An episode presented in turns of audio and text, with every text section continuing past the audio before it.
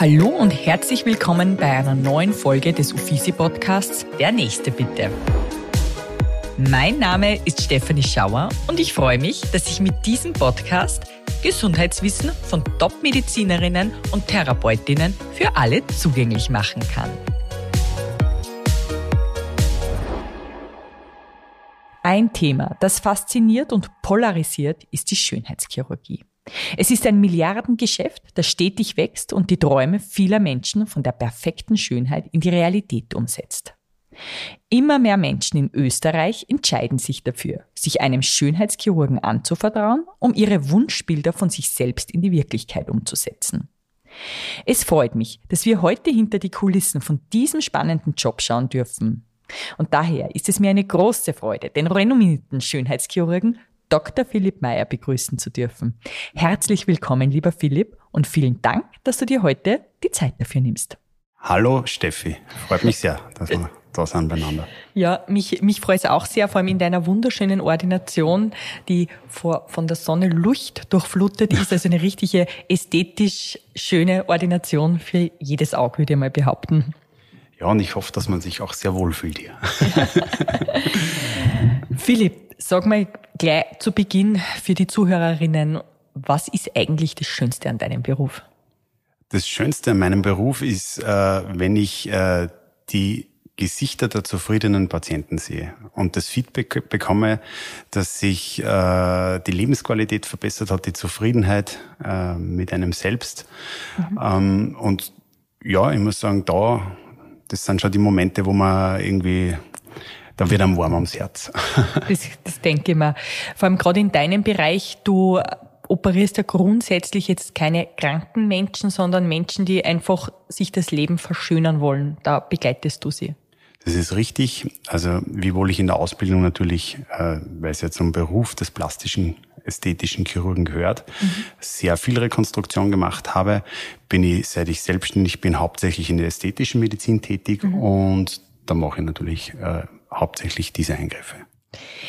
Ähm, genau. Jetzt wäre meine Frage auch gewesen, wann hast du dich eigentlich dazu entschlossen, Arzt zu werden? Manche berichten mir darüber, dass es sie schon gewusst haben, wie sie kleine Kinder waren, sie wollen einmal dem Beruf des Arztes nachgehen. Bei anderen ist es ein persönliches Erlebnis gewesen. Wie war es bei dir? Also um ehrlich zu sein, äh, habe ich mit dem Gedanken eigentlich also glaube ich auch, auch schon als Kind gespielt und es ist dann immer konkreter worden im äh, Verlauf der Oberstufe. Ähm, so richtig konkret und das war irgendwie witzig. Also ich habe noch ein anderes Studium äh, ins Auge gefasst, aber ich bin dann am, nach Wien gefahren, selber damals mit dem Auto für die fürs Inskribieren. Und wie ich da reingegangen bin bei der Uni, habe ich gewusst, so jetzt ich mache Medizin. Was wäre der Plan B gewesen? Das war internationale Betriebswirtschaft. Okay. Ja. Ja, es ist dann trotzdem ein bisschen was anderes. Total. Wobei ja. das Unternehmerische hast du ja irgendwie trotzdem dir beibehalten, jetzt mit der eigenen Ordination auch. In gewisser Weise leider zu wenig im Studium mitbekommen, ja. Genau, ähm, dann hast du das ähm, Medizinstudium also in Wien absolviert mhm. und ähm, warst da gleich so klar, dass du Schönheitschirurg werden möchtest oder wie war das dann? Ähm, also das hat sich relativ schnell herauskristallisiert. Also ich würde sagen, äh, wir haben ja damals drei Abschnitte gehabt und äh, schon nach dem ersten Abschnitt äh, war für mich relativ schnell klar, dass das in eine chirurgische Richtung gehen soll. Ähm, habe dann auch schon während dem dritten Abschnitt eigentlich Dauer formuliert auf einer plastischen Chirurgie, ähm, okay. mein dies dort geschrieben und so weiter. Also da habe ich dann eigentlich schon gewusst, dass das ja so weiterlaufen soll.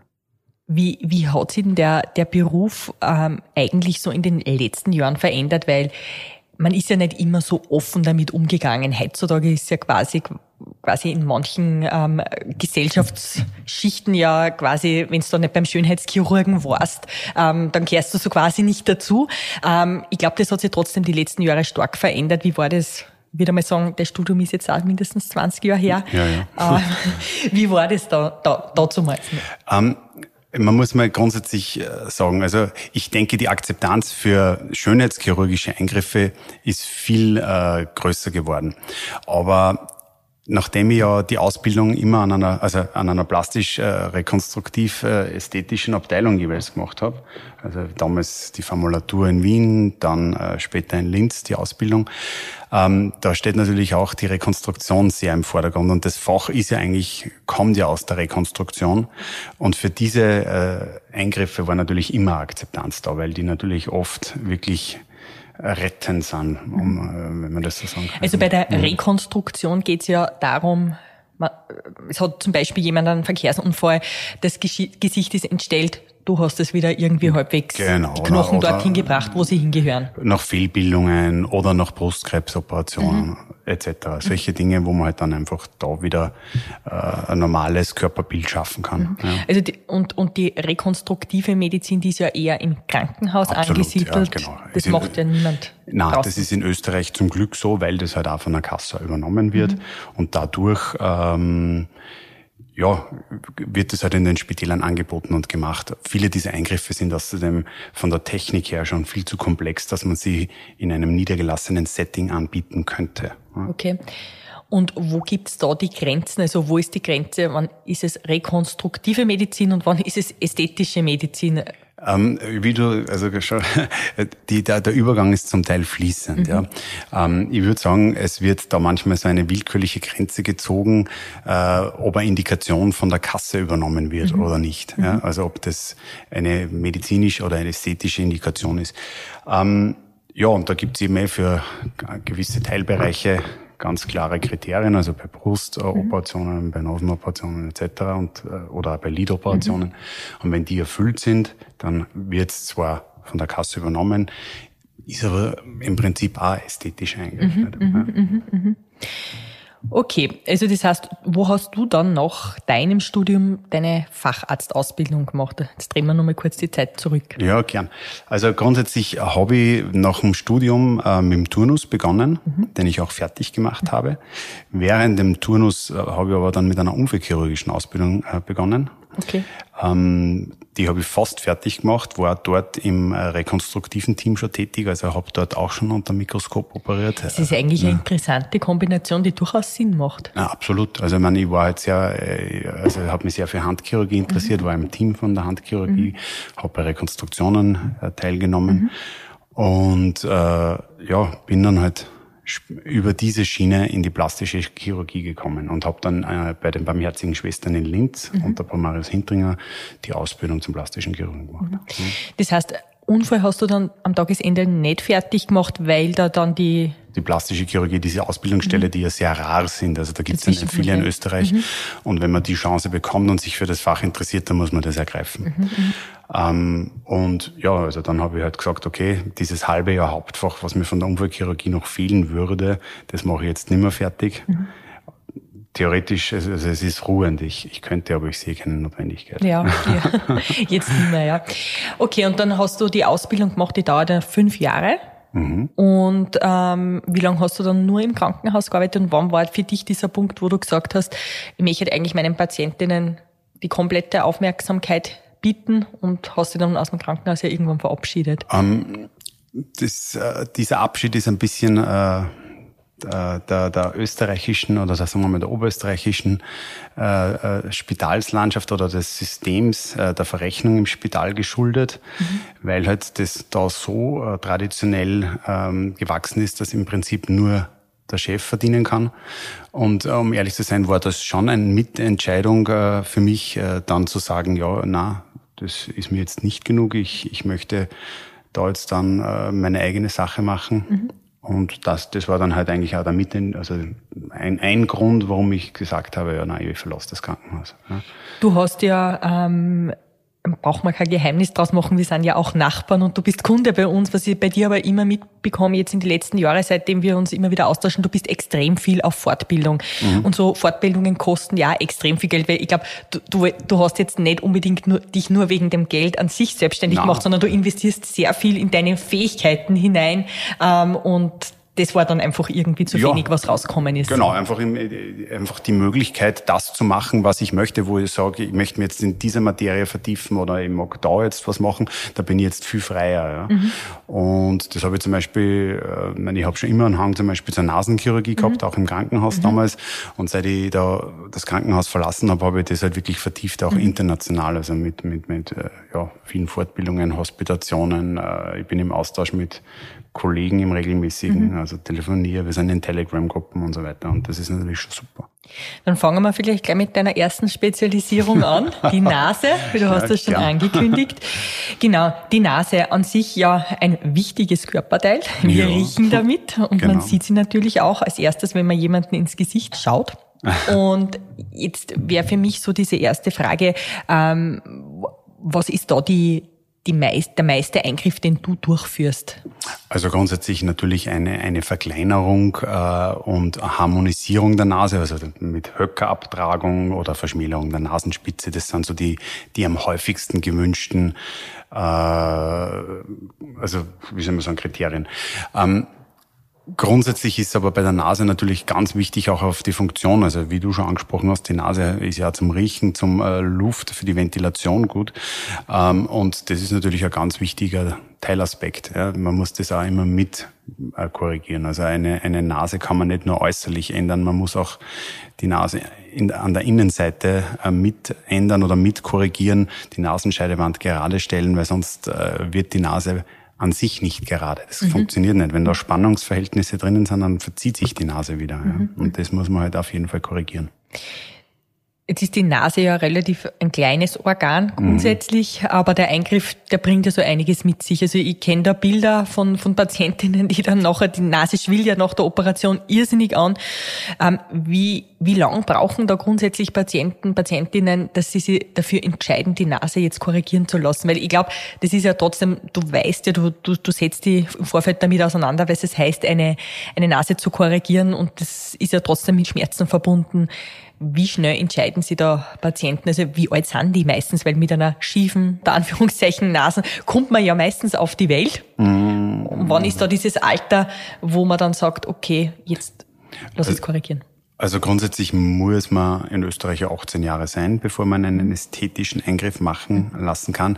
Wenn natürlich die funktionelle Komponente im Vordergrund steht, kann man es theoretisch auch schon vorher machen. Dann muss man das halt einfach abklären. Äh, ähm, das ist einmal so, ich sage, das sind so die jüngsten Patienten, mhm. ich sage mal 18 herum. Ähm, würde sagen, äh, die ältesten sind so Mitte 40 bis 50.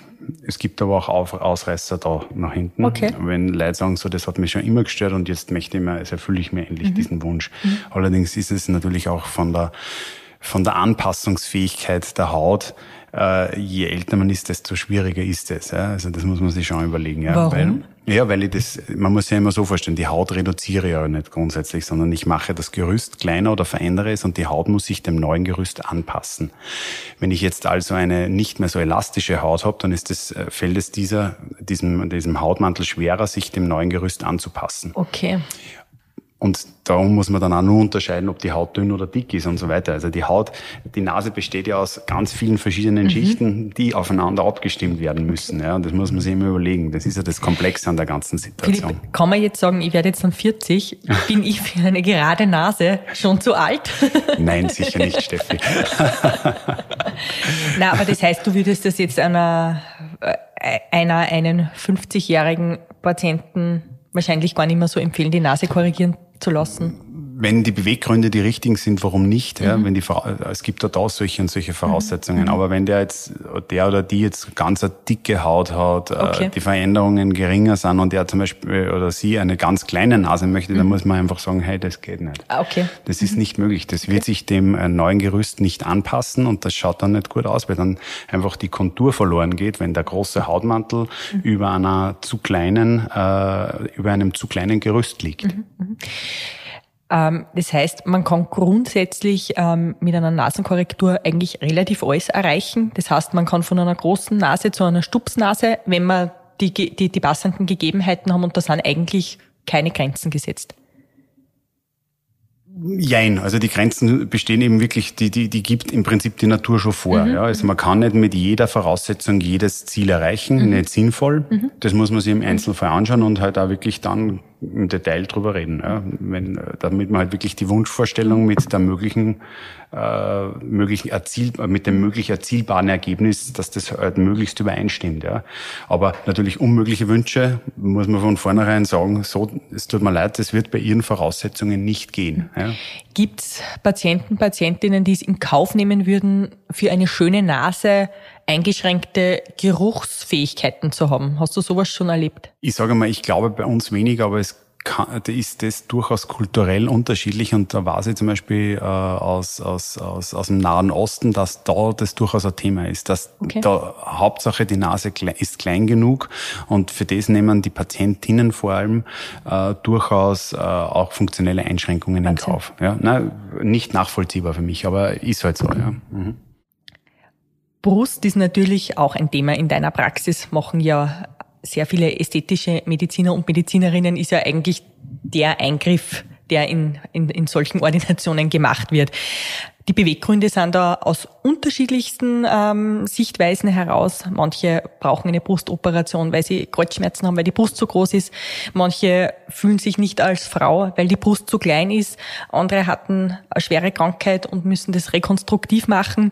Viele unterschiedliche Beweggründe. Für mich oder die Hörerinnen wäre es jetzt natürlich interessant, wann ist was möglich, erlaubt, wann wird was von einer Krankenkasse übernommen. Ähm, vielleicht kannst du uns da ein bisschen darüber aufklären. Ist klar. Also grundsätzlich ist es natürlich ein großes Feld, wie du das schon angesprochen hast. Also das zieht sich wirklich von der Ästhetik bis zur Rekonstruktion. Ich würde mal sagen, äh, fangen wir mit der Rekonstruktion an. Nach äh, Brustkrebserkrankungen äh, mit der anschließenden Brustkrebstherapie, also teilweise ist eine Teilentfernung der Brust notwendig oder bis zur vollkommenen Entfernung der Brust mit Bestrahlungen und nachher folgender Chemotherapie etc. Ähm, da wird eigentlich die Rekonstruktion in Österreich äh, von der Kasse übernommen und an qualifizierten plastisch-chirurgischen Abteilungen durchgeführt. Da das heißt, diesen Eingriff, den könnte man auch bei dir in der Wahlarztordination machen oder geht es dann nur im Krankenhaus? Das hängt immer davon ab, wie groß der Eingriff ist. Okay. Also kleinere Rekonstruktionen könnte ich auch hier durchführen. Mhm. Allerdings habe ich ja keine Direktverrechnung mit äh, österreichischen mhm. Kassen. Äh, Systemen. Und von dem her macht es meistens keinen mhm. Sinn. Ähm, dann äh, gibt äh, Brustverkleinerungen oder Bruststraffungen, also mhm. wie du schon angesprochen hast, wenn wir eine viel zu große Brust hat oder wenn die Brust zum Beispiel nach vielen Schwangerschaften äh, durch einen zu großen Hautmantel und äh, den sich zurückgezogenen Drüsenkörper einfach stark hängt, mhm. dann kann man ähm, hier einfach eine Korrekturoperation machen. Ja. Mhm. Vergrößerungen, äh, weil halt einfach zu viel Gewebe da ist, wird unter bestimmten Umständen sogar vom, vom Kassensystem übernommen. Mhm. Da müssen zum Beispiel, also da muss die Ausgangs, äh, der BMI unter 27 sein, äh, es muss ein zu erwartendes Resektionsgewicht von 500 Gramm pro Seite gegeben sein, mhm. Ähm, mehr als eine Körbchengröße muss reduziert werden. Also wenn diese Kriterien erfüllt sind, dann kann mhm. man theoretisch äh, das bei der Kasse einreichen. Reine Straffungen, also wo der Hautmantel reduziert wird und mhm. einfach das Drüsengewebe neu geformt wird, mhm. werden nicht übernommen. Okay. Ja. Was hast du da jetzt so in, in, in, in deinen vielen Jahren erlebt? Also auch von der Technik, von der Operationstechnik wird sie wahrscheinlich da sehr viel in die letzten Jahrzehnte schon getan haben.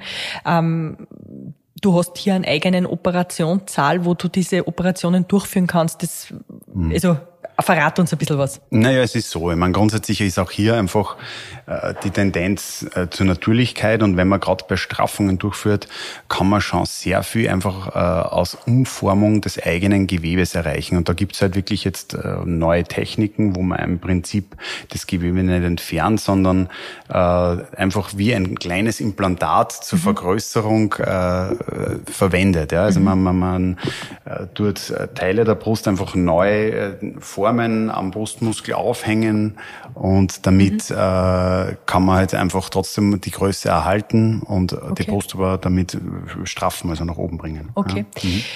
Ähm, Jetzt die Bruststraffung an sich, wie schmerzhaft ist es eigentlich? Oder ich meine, du wirst es nicht wissen, aber was berichten deine Patientinnen in dem um, ähm, Bereich?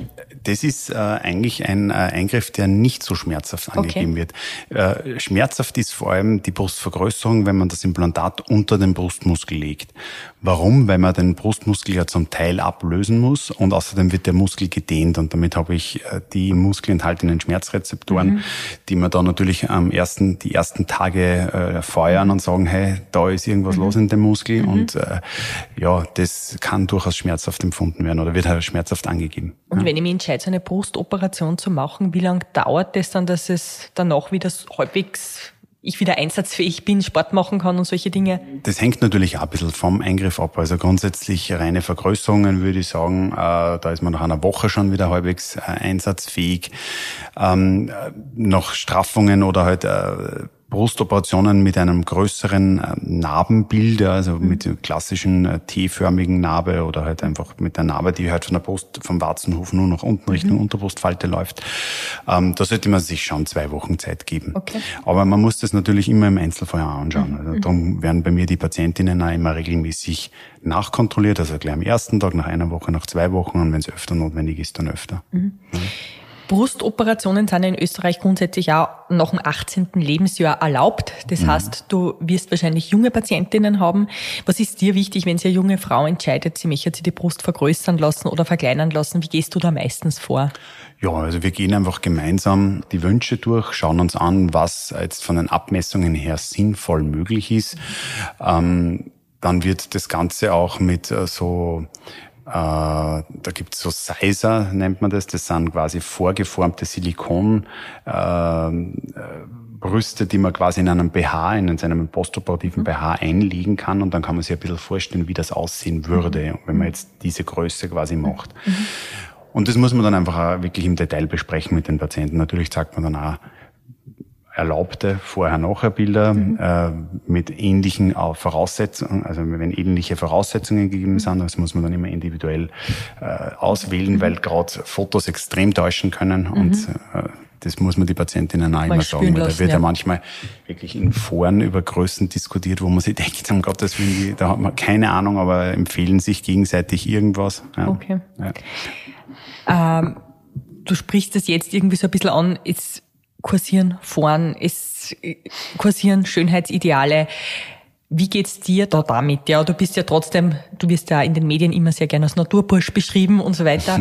ähm, jetzt wäre für mich interessant, wo, wo ziehst du deine persönliche Grenze, wenn da ein 18-jähriges Mädel oder junge Frau herinnen sitzt, die vielleicht aufgrund von fehlendem Selbstbewusstsein oder weil ja halt der Freund gerade irgendwie was schmackhaft machen möchtet, wo, wo, wo hast du da als Arzt dein Feingefühl, wo du dann einfach sagst, du stopp, überleg dir das vielleicht? Also grundsätzlich muss der Wunsch von der Patientin oder vom Patienten immer selbst kommen. Mhm. Man darf solche Operationen nie für wen anderen machen. Mhm. Das ist einmal ganz wichtig. Also mhm. das frage ich ja immer so ein bisschen durch meine, mhm. also im Gespräch ab, sagen wir es mal so. Ja. Du hast ja trotzdem schon sehr viele Jahre Erfahrung und. Genau, ja. genau. Also das muss man wirklich immer heraushören und mhm. äh, das kann man schon herauskitzeln. Mhm. Und das andere ist, äh, dass man natürlich schauen, darauf aufmerksam machen sollte, dass halt einfach, wenn äh, die Größe zum Beispiel halt äh, einfach wirklich über das Natürliche hinausgeht, das natürlich auch mit Komplikationen oder vermehrten Komplikationen oder Schmerzen etc. für Gesellschaft sein kann. Und das muss man halt der Patientin dann äh, schon sagen. Also unbedingt nur mal besonders. Und ich, also der Wunsch muss am Ende, bevor ich operiere oder bevor ich einstimme zu operieren, für mich nachvollziehbar sein. Mhm. Also mhm. wenn das jetzt äh, ein Wunsch ist, wo ich sage, okay, das ist einfach, das passt einfach nicht zu der Person in keinster Weise, mhm. ja, ähm, dann kann ich es auch nicht machen. Mhm. mhm. Und das sage ich dann auch. Mhm. Ja. Und wie wird da damit umgegangen? Ähm, Im Großen und Ganzen äh, verstehen das die Patienten, äh, wenn man ihnen das argumentativ gut nahelegen kann. Ja. In den letzten 20 Jahren wird sie wahrscheinlich auch im Punkto Implantate ein bisschen was getan haben. Die werden sich auch ständig weiterentwickelt haben. Was war da vor 20 Jahren in? Was, heut, was ist heute in? Was kannst du uns darüber erzählen? Also sagen wir mal so, es ist jetzt äh, grundsätzlich in den, also vor 20 Jahren waren zum Teil noch glatte Oberflächen in Verwendung, sind im amerikanischen Raum auch heute noch äh, in Verwendung. Äh, dann sind die gröber texturierten Implantate gekommen und momentan geht der Trend eher zu diesen Mikro- oder Nanotexturierten oder wo die Oberfläche nicht glatt, aber auch noch nicht, nicht grob texturiert ist. Du hast da jetzt gerade welche liegen, also wir werden die auch abfotografieren und die kennt sich dann auch in, eben auf Social Media anschauen. Das heißt, da ist eine leichte Struktur drinnen. Was, was hat das für einen Vorteil? Ah, das hat äh, äh, einen Vorteil, dass die, die Kapselbildung rund um das Implantat ähm, schwächer ausgeprägt ist, also dass sich da keine Kapsel bildet, die sich dann zusammenzieht. Das will man damit verhindern. Was heißt Kapselbildung? Naja, man muss sich das so vorstellen. Das ist ein Fremdkörper, auch, wenn auch ein sehr gut verträglicher Fremdkörper. Mhm. Und um diesen Fremdkörper bildet unser Körper eine zarte Hülle. Das mhm. muss man sich so ähnlich vorstellen, wenn man zum Beispiel Fleisch schneidet, dann ist zwischen den Muskelbäuchen mhm. sind so ganz zarte, glänzende Häute. Mhm. So ähnlich ist dieses, diese Kapsel, okay. die sich rund ums Implantat bildet. Und wenn aus welchem Grund auch immer diese Kapsel dicker mhm. wird und schrumpft, dann nennt man das eine Kapselfibrose. Mhm. Und damit man das verhindert, gibt es zum Beispiel diese Oberflächen. Okay. Die größte Innovation der letzten 20 Jahre allerdings ist meiner Meinung nach, äh, sind diese Leichtimplantate, wo einfach das Implantat bei gleicher Größe mhm. 30 Prozent weniger Gewicht hat, weil okay. das natürlich schon äh, einen riesen Unterschied macht für das Gewebe, für den Rücken, äh, ja, für alles. Ja, ja, Wahnsinn. Und für am Tagesende für das Gewicht auf der Waage. Ja, richtig. ähm, wie lange hält so ein Implantat? Kann ich das bis an mein Lebensende drinnen haben oder gibt es irgendwie einen Grund, warum man das rausgeben sollte? also wieder? grundsätzlich es ist so, das ist eine gute Frage. Ähm, man kann Implantate so lange im Körper lassen, solange sie keine Beschwerden machen. Okay. Früher gab es immer die Regel, nach allen zehn, also nach zehn Jahren sollte man sie wechseln. Das gibt es eben nicht mehr, sondern okay. solange sie keine Beschwerden machen, kann man sie drinnen mhm. lassen. Aus der Erfahrung, aus der klinischen weiß man aber, dass durchschnittlich nach 15 Jahren meist ein Wechsel notwendig ist. Also wenn man in sehr jungen Jahren mhm. damit beginnt, kann man davon ausgehen, dass man, nur drei, vier Mal. dass man vielleicht nochmal, also ja, dass man Wechseloperationen haben wird. Ja. Mhm. Vor allem durch Gewichtsabnahmen, äh, eventuell Schwangerschaften mit anschließender Stillzeit. Sowas verändert natürlich die Brust auch kann man, Kann man stillen, wenn man Implantat hat? Ja, kann man problemlos, okay. weil ja im Prinzip die Verbindung zwischen Drüsenkörper und Brustwarze oder Warzenhof nicht unterbrochen wird. Okay. Bei Straffungsoperationen kann das zum äh, Neukonfigurieren des Gewebes notwendig sein. Mhm. Also da kann die Stillfähigkeit unter Umständen leiden. Mhm. Bei einer reinen Vergrößerung meist nicht. Okay. Ja, ganz, ganz spannend. Ähm, Philipp, du hast dich eben vor gut 20 Jahren dazu entschieden, ähm, im ästhetischen Bereich Fuß zu fassen. Möchtest du einen Tipp an junge Kolleginnen, Kollegen irgendwie weitergeben oder was würdest du ihnen empfehlen beim Studium oder eben dann auch bei der Auswahl des Faches? Also grundsätzlich äh, würde ich sagen, wenn man sich für dieses Fach entscheidet, muss am eins klar sein, es hat viel mehr Facetten als rein die ästhetische Chirurgie. Und äh, sich ausschließlich für das zu interessieren, reicht meiner Meinung nach nicht.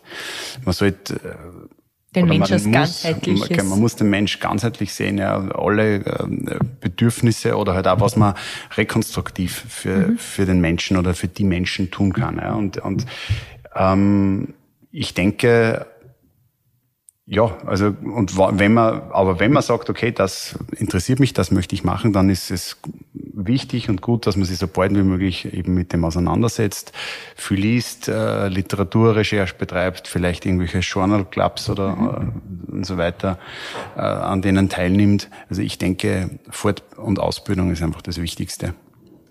Und meine abschließende Frage, lieber Philipp, was tust du für dich, damit du nicht dein eigener Patient wirst? Also grundsätzlich ist eine gute Frage. Äh, versuche ich in meiner Freizeit äh, mich sehr viel zu bewegen, Sport zu machen, auch einfach viel Zeit in der Natur zu verbringen, auch mit meinen Kindern, damit wir den Kopf durchlüften und einfach, wenn man dann wieder über den Büchern sitzt oder bei den Patienten entspannt ist und ja. Ja. Danke, lieber Philipp, für deine interessanten Einblicke und weiterhin alles Gute. Danke, Steffi. Hat mich sehr gefreut. Liebe Zuhörerinnen und Zuhörer, ich bedanke mich auch bei euch fürs Dabeisein und freue mich, wenn ihr beim nächsten Mal wieder mit dabei seid, wenn es heißt, der nächste bitte. In den Show Notes findet ihr außerdem sämtliche Links zur aktuellen Folge und die Möglichkeit, eine Bewertung abzugeben. Solltet ihr ein Gesundheitsthema haben, das euch besonders beschäftigt, dann schreibt mir einfach und ich versuche einen Gast dafür zu finden. In diesem Sinn, bleibt gesund und bis zum nächsten Mal.